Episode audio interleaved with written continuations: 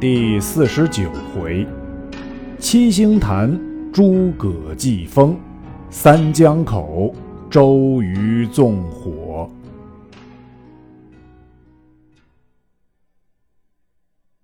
却说周瑜立于山顶，观望良久，忽然望后而倒，口吐鲜血，不省人事。左右救回帐中，诸将皆来动问。尽皆愕然相顾，曰：“江北百万之众，虎踞鲸吞，不争都督如此。倘曹兵一至，如之奈何？”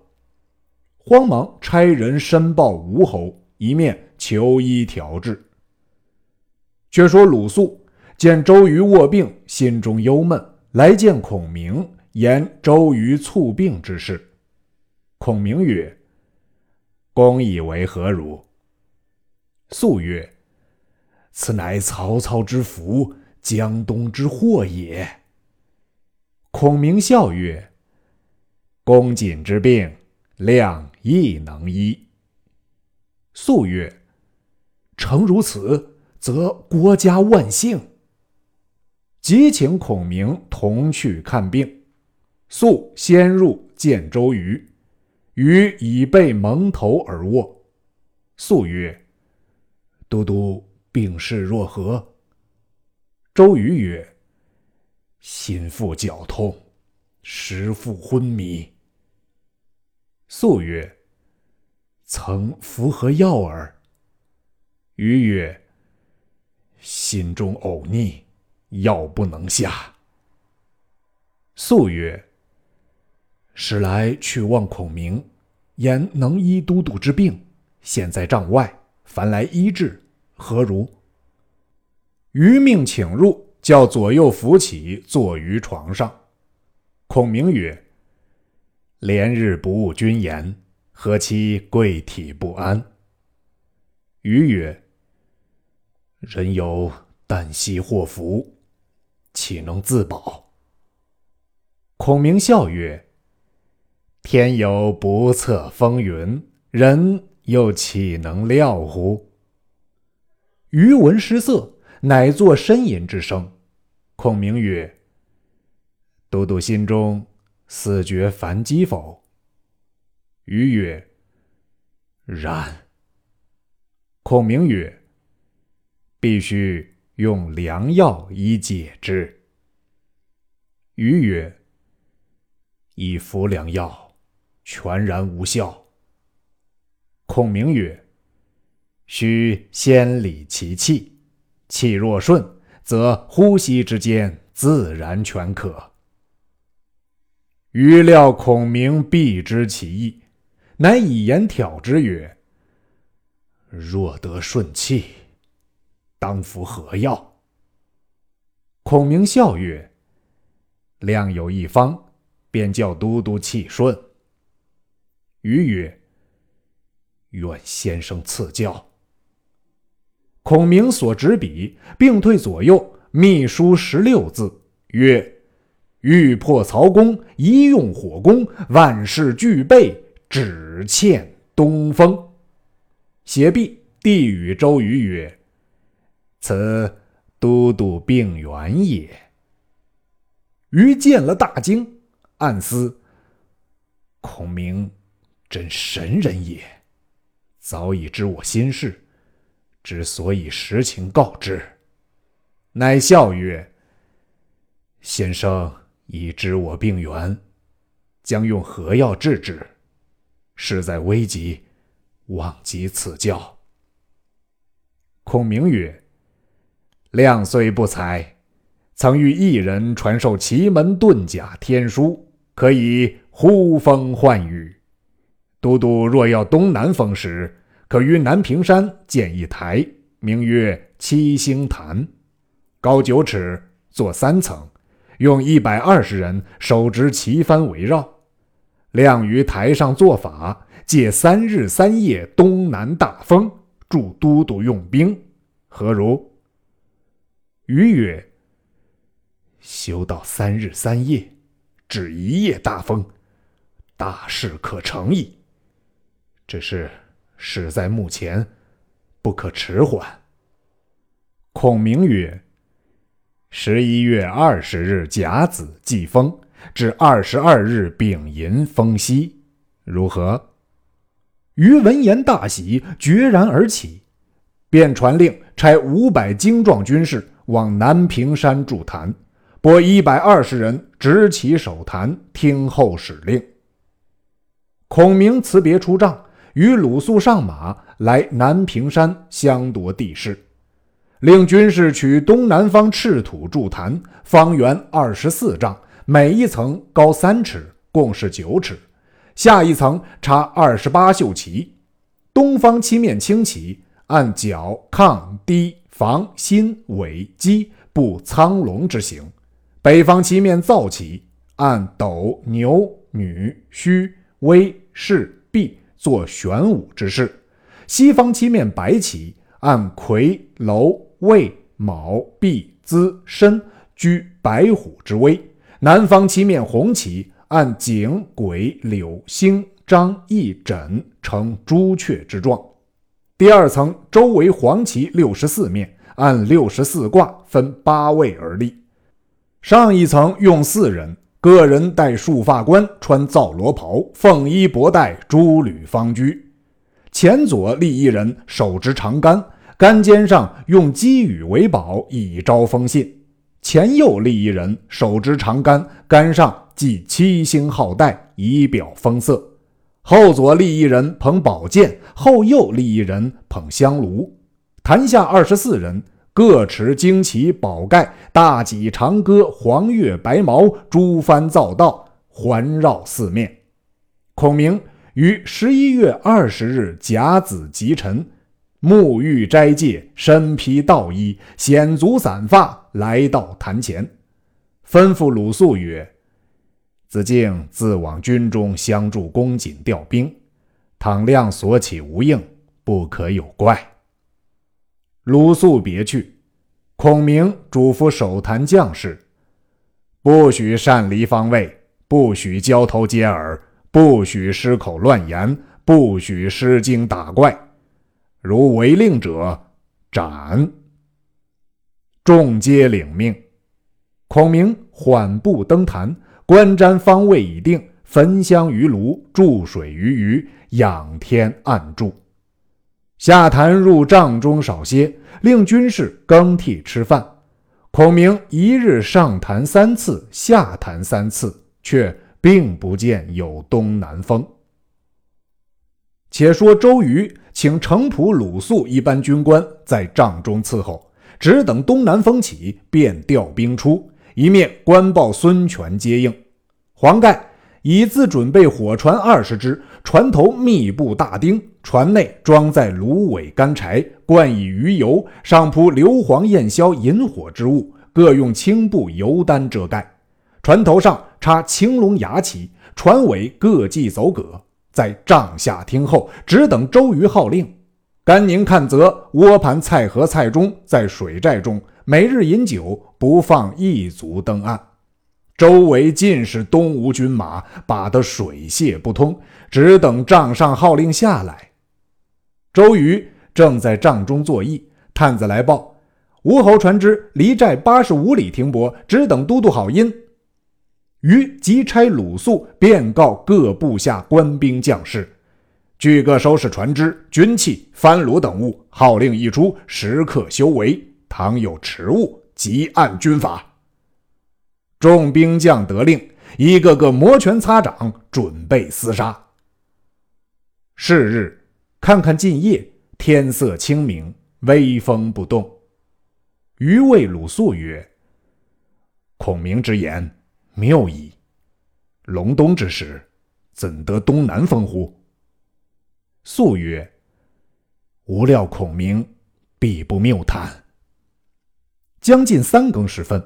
忽听风声响，旗帆转动。于出帐看时，旗角径飘西北，霎时间东南风大起。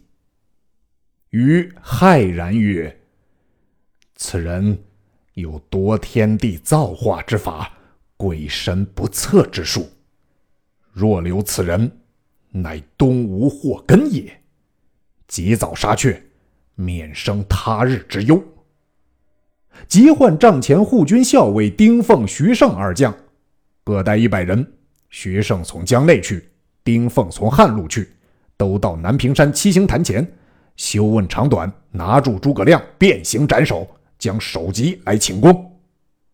二将领命，徐盛下船，一百刀斧手荡开赵桨，丁奉上马，一百弓弩手各跨征车，往南屏山来。余路正迎着东南风起。后人有诗曰：“七星坛上卧龙灯。”一夜东风江水腾，不是孔明施妙计，周郎安得逞才能？丁奉马军先到，见坛上知其将士当风而立。丁奉下马提剑上坛，不见孔明，慌问守坛将士，答曰：“恰才下坛去了。”丁奉忙下坛寻时，徐盛船已到，二人聚于江边。小卒报曰。昨晚一只快船停在前面滩口，世间却见孔明披发下船，那船往上水去了。丁奉、徐盛便分水陆两路追袭。丁奉叫夜起满帆，抢风而驶。遥望前船不远，徐盛在船头上高声大叫：“军师休去，都督有请。”只见孔明立于船尾，大笑曰：“上父都督。”好好用兵，诸葛亮暂回下口，翌日再容相见。徐盛曰：“请暂少住，有紧话说。”孔明曰：“吾已料定都督不能容我，必来加害，预先叫赵子龙来相接，将军不必追赶。”徐盛见前船无篷，只顾赶去，堪堪至近。赵云拈弓搭箭，立于船尾，大叫曰：“吾乃常山赵子龙也，奉令特来接军师。你如何来追赶？本待一箭射死你来，显得两家失了和气。叫你知我手段。”言讫，箭到处射断徐盛船上篷索，那篷堕落下水，其船变横。赵云却叫自己船上夜起满帆。乘顺风而去，其船如飞，追之不及。岸上，丁奉唤徐盛船进岸，言曰：“诸葛亮神机妙算，人不可及。更见赵云有万夫不挡之勇，汝知他当阳长坂时否？吾等只所回报便了。”于是二人回见周瑜，言孔明预先约赵云迎接去了。周瑜大惊曰：“此人如此多谋，使我小夜不安矣。”鲁肃曰：“且待破曹之后，却再图之。”瑜从其言，唤集诸将听令，先叫甘宁，带了蔡中并降卒，沿南岸而走，直达北军旗号，直取乌林地面，正当曹操屯粮之所。深入军中，举火为号，只留下蔡和一人在帐下，我有用处。第二，换太史慈吩咐，你可领三千兵直奔黄州地界，断曹操合肥接应之兵，就逼曹兵放火为号，只看红旗，便是吴侯接应兵到。这两队兵最远，先发。第三，换吕蒙领三千兵去乌林接应甘宁，焚烧曹操寨帐。第四，换凌统领三千兵直接夷陵界守，只看乌林火起，以兵应之。第五，换董袭领三千兵直取汉阳，从汉川杀奔曹操寨中，看白起接应。第六，换潘璋领三千兵进打白起，往汉阳接应董袭。六队船只各自分路去了，却令黄盖安排火船，使小卒持书约曹操今夜来降。一面拨战船四只，随于黄盖船后接应。第一队领兵军官韩当，第二队领兵军官周泰，第三队领兵军官蒋钦，第四队领兵军官陈武，四队各引战船三百只，前面各摆列火船二十只。周瑜自与程普在大蒙冲上督战，徐盛、丁奉为左右护卫。只留鲁肃共看泽及众谋士守寨。程普见周瑜调军有法，甚相敬服。却说孙权差使命持兵符制，说已差陆逊为先锋，直抵齐皇地面进兵，吴侯自为后应。于又差人西山放火炮，南屏山举号旗，个个准备停当，只等黄昏举动。话分两头，且说刘玄德在夏口专候孔明回来，忽见一队传道。乃是公子刘琦自来探听消息，玄德请上敌楼坐定，说：“东南风起多时，子龙去接孔明，至今不见到，吾心甚忧。”小校遥指樊口岗上，一帆风送扁舟来到，必军师也。玄德与刘琦下楼迎接，须臾传道：“孔明、子龙登岸。”玄德大喜。问候毕，孔明曰：“且无暇告诉别事，前者所约军马战船，皆已办否？”玄德曰：“收拾久矣，只候军师调用。”孔明便与玄德、刘琦升帐坐定，谓赵云曰：“子龙可带三千军马渡江，径取乌林小路，捡树木芦苇密处埋伏。今夜四更以后。”曹操必然从那条路奔走，等他军马过，就伴中间放起火来。虽然不杀他尽绝，也杀一半。云曰：“乌林有两条路，一条通南郡，一条取荆州，不知向哪条路来？”孔明曰：“南郡势破，曹操不敢往，必来荆州，然后大军投许昌而去。”云领计去了，又唤张飞曰：“翼德可领三千兵渡江，截断夷陵这条路，去葫芦谷口埋伏。曹操不敢走南夷陵，必往北夷陵去。来日雨过，必然来埋锅造饭。只看烟起，便就山边放起火来。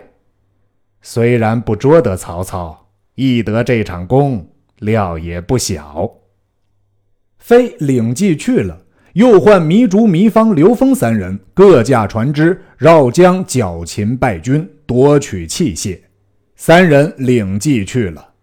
孔明起身谓公子刘琦曰：“武昌一望之地最为紧要，公子便请回，率领所部之兵沉于岸口。操一败，必有逃来者救而擒之，却不可轻离成果。”刘琦便辞玄德、孔明去了。孔明谓玄德曰：“主公可于樊口屯兵，凭高而望，坐看今夜周郎成大功也。”时云长在侧，孔明全然不睬。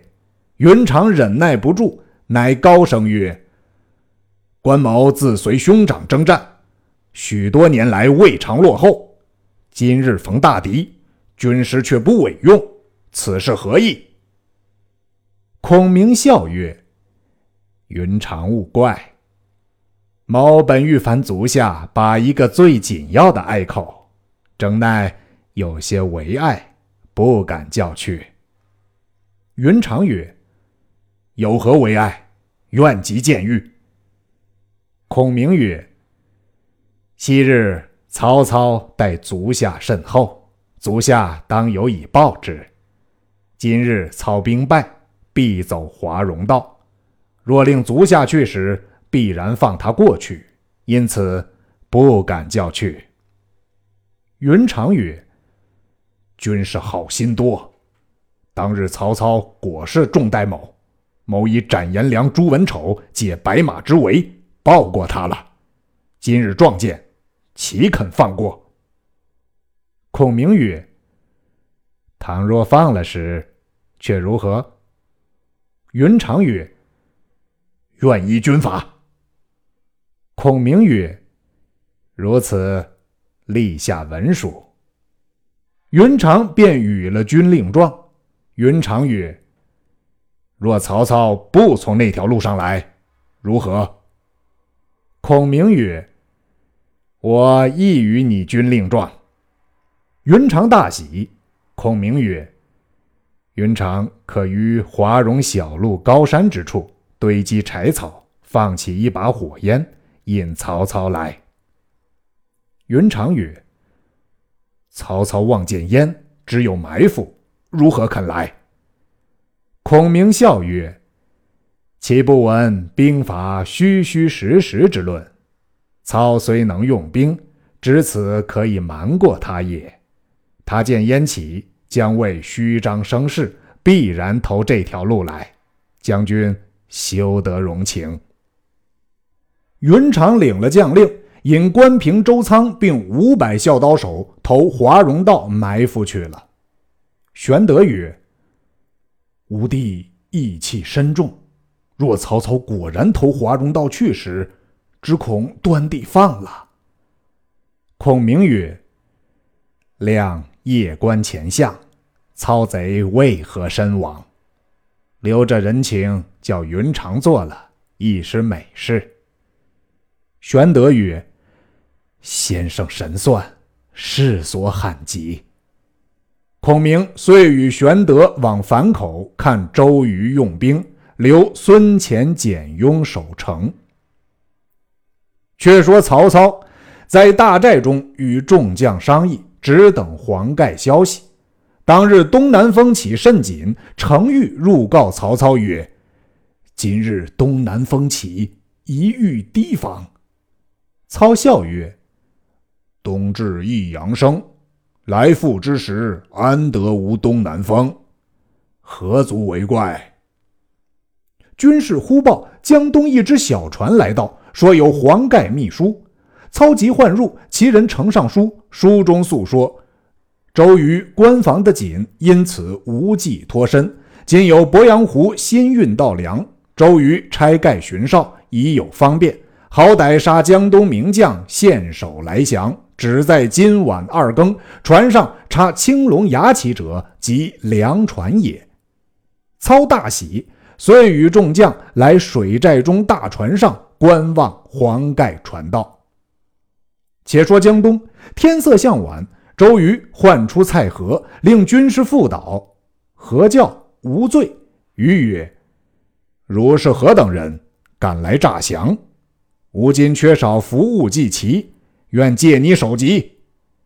何抵赖不过，大叫曰：“儒家看则甘宁，亦曾与谋。”瑜曰：“此乃吾之所识也。”蔡和悔之无及，于令捉至江边造道旗下，奠酒烧纸，一刀斩了蔡和，用血祭其壁，便令开船。黄盖在第三只火船上。独披眼心，手提利刃，骑上大书“先锋黄盖”。盖乘一天顺风，望赤壁进发。是时东风大作，波浪汹涌。操在中军，遥望隔江，堪堪月上，照耀江水，如万道金蛇翻波细浪。操迎风大笑，自以为得志。忽一军只说。江南隐隐一簇帆船驶风而来，操凭高望之，报称皆插青龙牙旗，内中有大旗，上书“先锋黄盖”名字。操笑曰：“公复来降，此天助我也。”来船渐近，程昱观望良久，谓操曰：“来船必诈，且休教进寨。”操曰：何以知之？程昱曰：“粮在船中，船必稳重。今官来船轻而且浮，更兼今夜东南风甚紧，倘有诈谋，何以挡之？”操醒悟，便问：“谁去指之？”文聘曰：“某在水上颇熟，愿请一往。”言毕。跳下小船，用手一指，十数只巡船随文聘传出。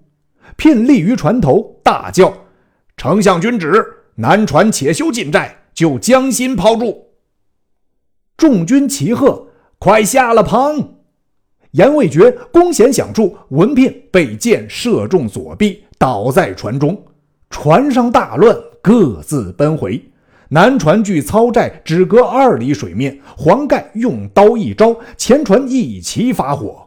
火趁风威，封住火势，船如箭发，烟焰涨天。